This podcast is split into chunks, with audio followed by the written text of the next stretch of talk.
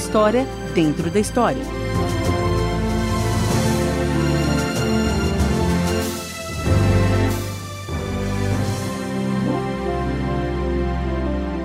Hoje vamos continuar nossa série de dramas chamada A História da Redenção. A história do esforço de Deus para nos redimir ou nos resgatar, toda a humanidade, de nossas falhas e erros, de nossas fraquezas e vícios, de nosso orgulho, arrogância e ódio. É a história do grande amor de Deus por cada um de nós e por todos nós. Ouça com a gente agora o episódio 15, O Cordeiro de Deus. Deus, o único Criador do universo e autor de tudo que existe e de tudo que sempre existiu, finalmente retornou à sua amada criação. Depois de muitos séculos de separação e silêncio, mais uma vez seus pés soberanos pisaram no solo da terra e mais uma vez ele respirou o ar de sua atmosfera. Há muito tempo, Deus havia andado no frescor da noite com o primeiro homem e a primeira mulher, Adão e Eva, conversando e rindo com eles, desfrutando de sua companhia no jardim que ele havia criado para eles. Mas Adão e Eva escolheram se rebelar e desobedecer a Deus. Como resultado, o pecado entrou no mundo, mudando tudo. Incapaz de continuar sua comunhão com o homem e a mulher face a face, Deus se retirou e os expulsou do jardim. O pecado havia criado uma barreira entre Deus, o Criador, e sua amada criação. E, infelizmente, durante todo o resto da história, toda a humanidade seguiu os passos desobedientes de Adão e Eva, e a cada nova geração reconfirmava sua rebelião original. Mas, apesar disso, ao longo dessas mesmas gerações, Deus trabalhou silenciosamente em direção a uma solução que superaria a terrível divisão que o pecado havia trazido entre ele e sua criação. Pois, embora Deus tivesse retirado sua presença física, ele não havia retirado seu amor. E foi assim que, após séculos de preparação silenciosa, Deus pisou mais uma vez na terra pronto para finalmente trazer seu plano de redenção ao seu cumprimento.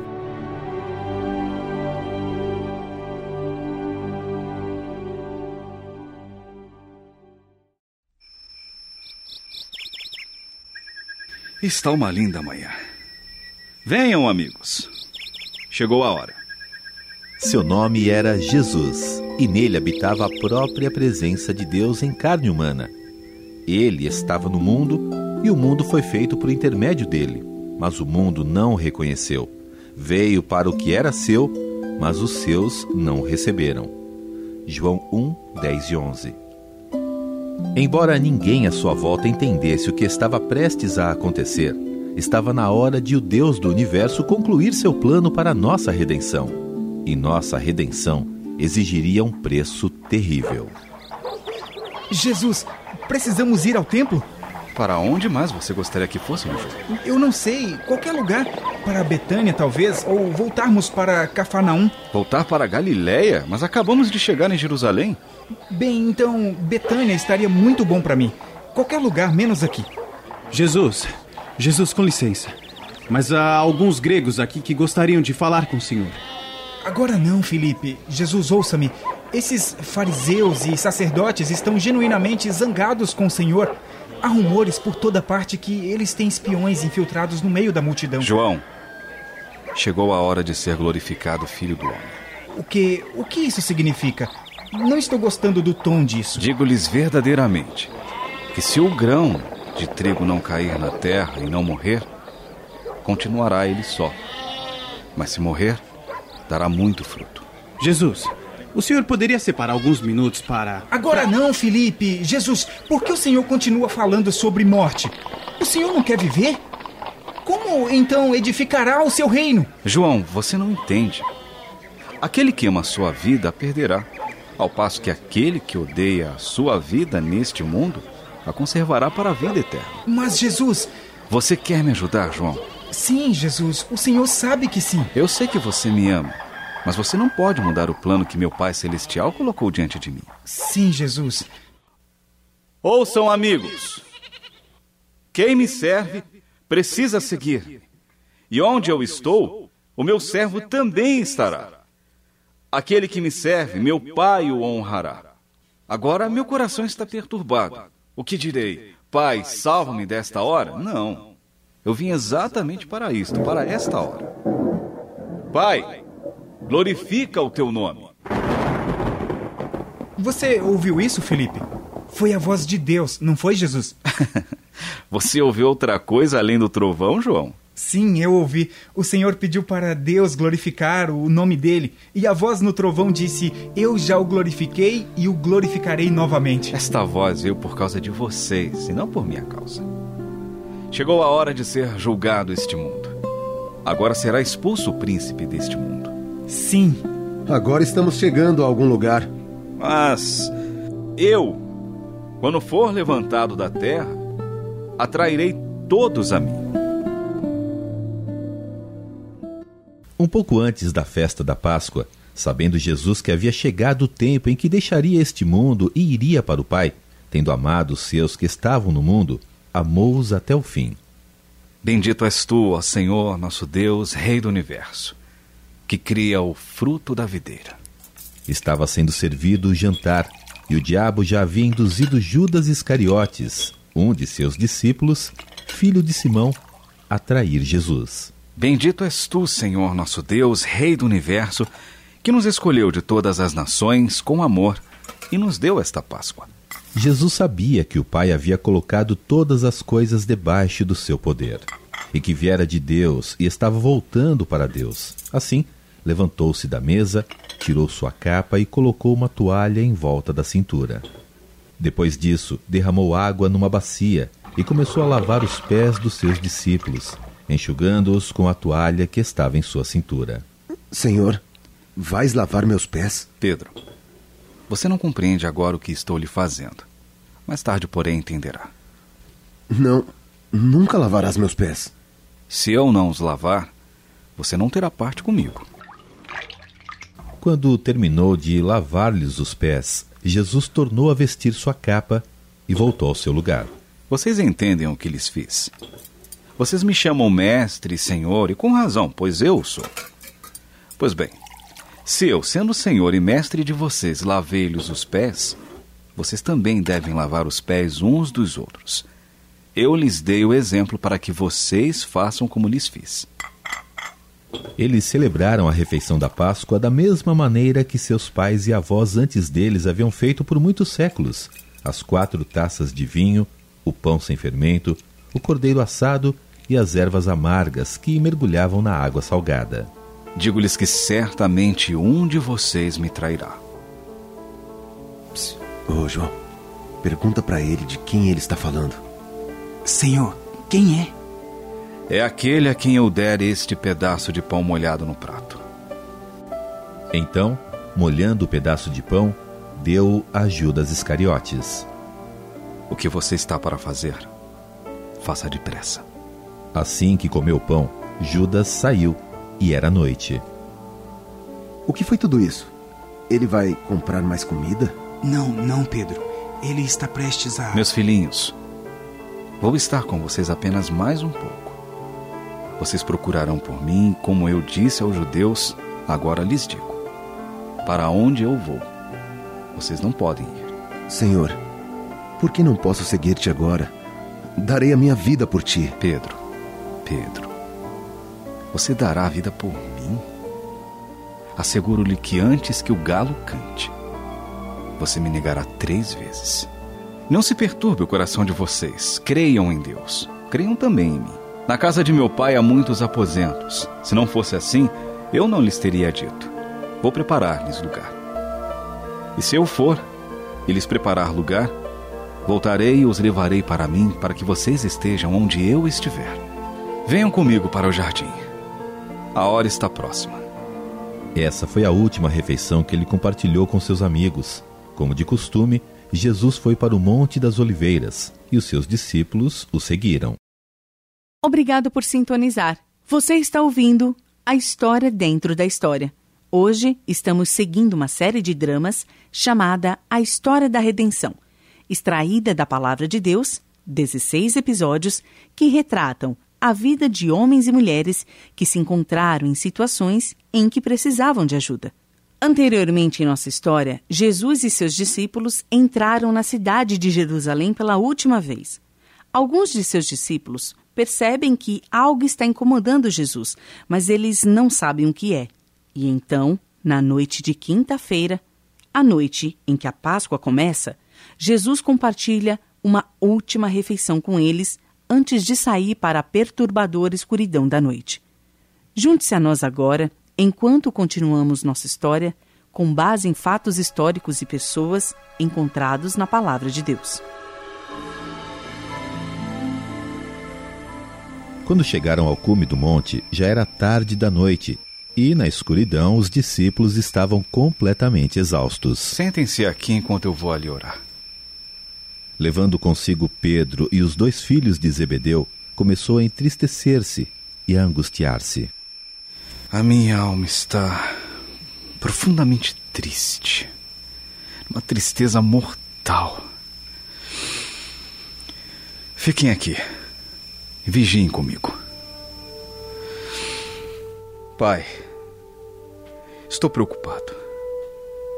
Com esses meus amigos, eles são tão jovens. A estrada diante deles será difícil. Não consigo, não consigo suportar a ideia de deixá-los. Pai, chegou a hora. Glorifica o teu filho para que o teu filho te glorifique. Eu revelei teu nome àqueles que do mundo me deste. Eles eram teus. Tu os deste a mim. Eu rogo por eles, Pai Santo. Protege-os em teu nome.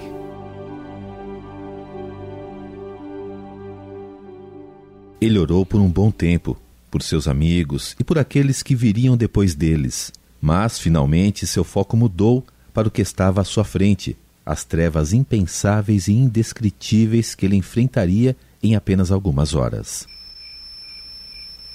Pai, agora eu vou para ti. Meu pai, se for possível, afasta de mim este cálice. Contudo, não seja como eu quero, mas sim como tu queres. Jesus foi preso naquela noite enquanto seus discípulos estavam lutando para acordar de seu sono. Guiados por seu traidor, eles chegaram com uma grande multidão armada de espadas e varas, enviada pelos chefes dos sacerdotes e líderes religiosos do povo. Os que prenderam Jesus o levaram a Caifás, o sumo sacerdote, em cuja casa se haviam reunido os mestres da lei e os líderes religiosos. Mas eles não estavam sozinhos. Pedro e João haviam saído silenciosamente do bosque e os estavam seguindo. E porque aqueles que serviam ao sumo sacerdote conheciam João, ele conseguiu entrar na casa. João, espere. Você não pode entrar aí. Shh, Pedro, espere por mim lá fora. Vou ver o que eu posso fazer para libertá-lo. João, espere. Mas João nada pôde fazer para ajudar. Os chefes dos sacerdotes e todo o sinédrio estavam procurando um depoimento falso contra Jesus para que pudessem condená-lo à morte. Então o sumo sacerdote levantou-se. Você não vai responder à acusação que estes lhe fazem? Exijo que você jure pelo Deus vivo. Se você é o Cristo, o Filho de Deus, diga-nos. Tu mesmo disseste. Mas eu digo a todos vós: chegará o dia em que vereis o Filho do Homem assentado à direita do Poderoso, vivindo sobre as nuvens do céu. E isso era tudo o que eles precisavam. De manhã cedo, todos os chefes dos sacerdotes e líderes religiosos do povo tomaram a decisão de condenar Jesus à morte. E amarrando-o, levaram-no e o entregaram a Pilatos, o governador. A corrida começou. Com a rápida aproximação do sábado, aqueles que prenderam Jesus pressionaram o governador romano por uma rápida sentença de morte. No entanto, o governador Pilatos estava relutante. Essas são acusações perturbadoras. Você é o rei dos judeus? Tu o dizes. Silêncio! Ele não matou ninguém. Ele não roubou nada. Não, nada desse tipo. Vocês o acusam de afirmar ser Cristo, seu rei. Silêncio! Não encontro motivo para acusar este homem. Silêncio! Silêncio! Se deixares esse homem livre, não és amigo de César. Quem te diz rei, opõe-se a César. E assim, o governador Pilatos ficou encurralado, temendo um relatório de que ele não reagiu a uma acusação de traição contra César, ele o entregou a eles para ser crucificado.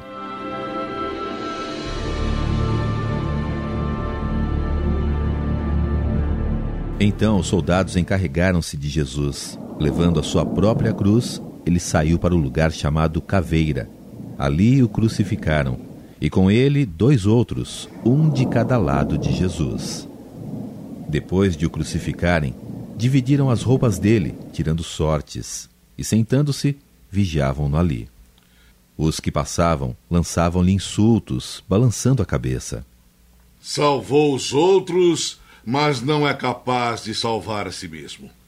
E é o Rei de Israel.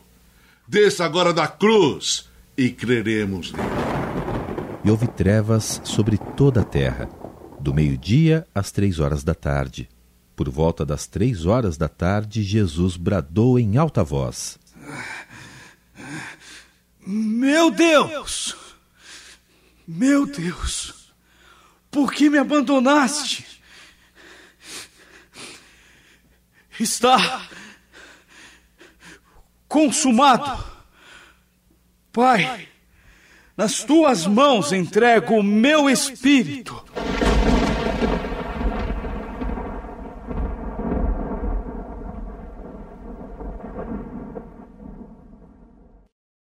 Tendo dito isso, expirou.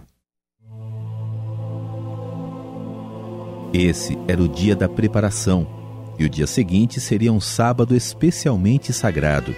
Por não quererem que os corpos permanecessem na cruz durante o sábado, os judeus pediram a Pilatos que ordenasse que lhes quebrassem as pernas e os corpos fossem retirados. Vieram então os soldados e quebraram as pernas do primeiro homem que fora crucificado com Jesus e em seguida as do outro. Mas quando chegaram a Jesus, percebendo que já estava morto, não lhe quebraram as pernas. Em vez disso, um dos soldados perfurou o lado de Jesus com uma lança e logo saiu sangue e água.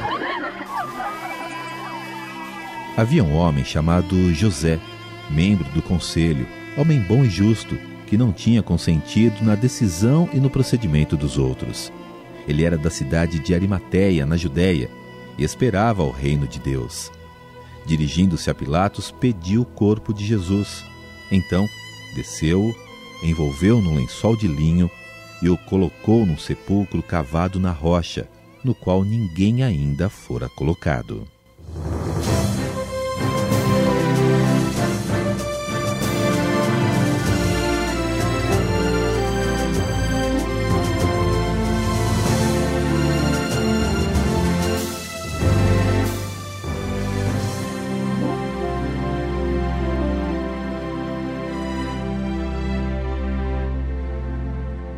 Se você nunca confiou em Jesus como seu Salvador, agora é a hora de fazê-lo.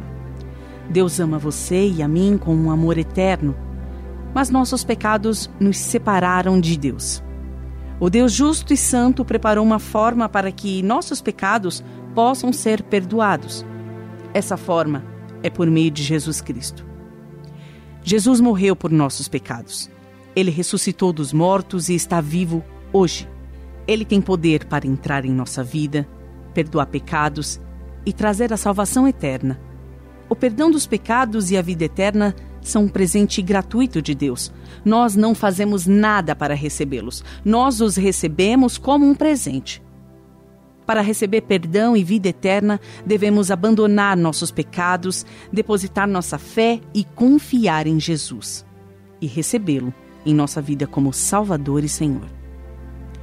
Vou fazer uma breve oração do profundo do meu coração para Deus. Ouça a minha oração e, quando tiver acabado, convidarei você a fazer a mesma oração. Querido Deus, eu agora abandono os meus pecados.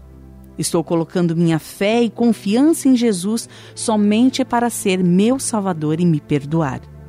A partir de hoje, eu seguirei Jesus.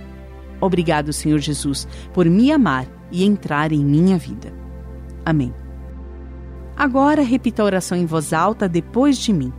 Nós falaremos uma parte de cada vez. Faça desta oração a sua oração para Deus. Diga ela com todo o seu coração enquanto ora. Querido Deus, eu agora abandono os meus pecados. Estou colocando minha fé e confiança em Jesus somente para ser meu Salvador e me perdoar. A partir de hoje, eu seguirei Jesus. Obrigado, Senhor Jesus, por me amar e entrar em minha vida. Amém. Bem-vindo à família de Deus.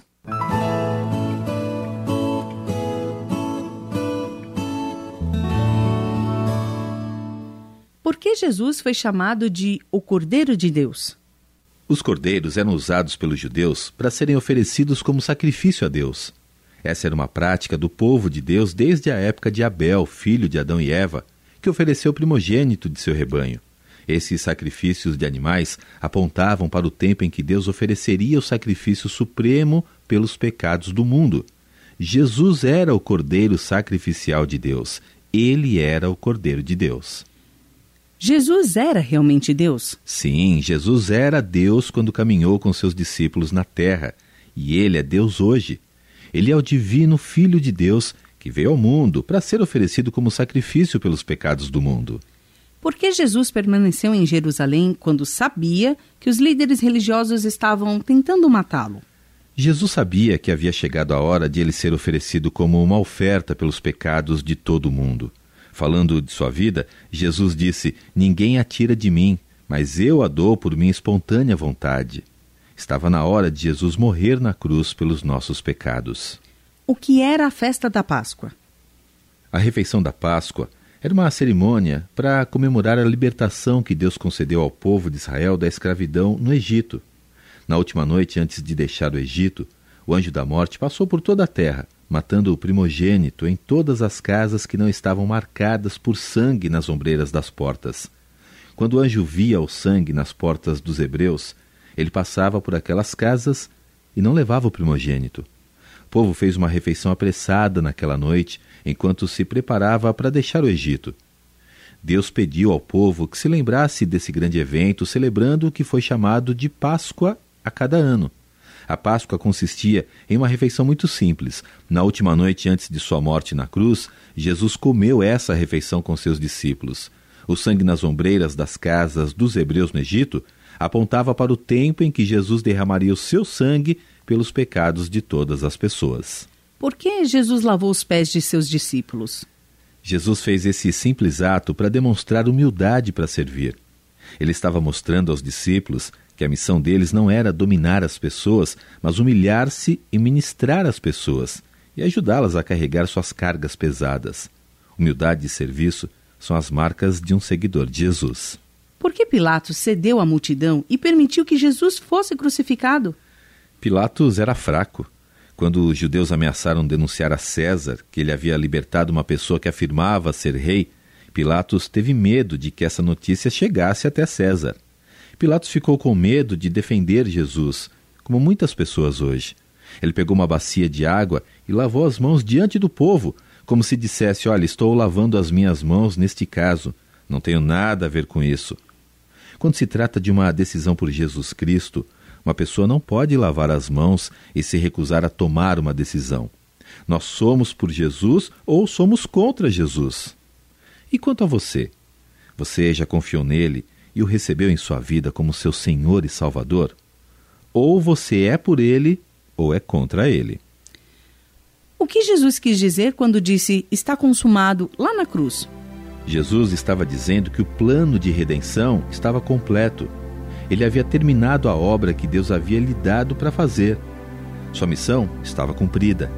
O caminho agora estava aberto para que as pessoas fossem trazidas de volta a Deus, para serem resgatadas de seus pecados e da velha vida. No próximo programa saberemos como segui-lo e crescer como um crente em Cristo Jesus. No próximo episódio, continuaremos a história da redenção tal como está registrada na Palavra de Deus.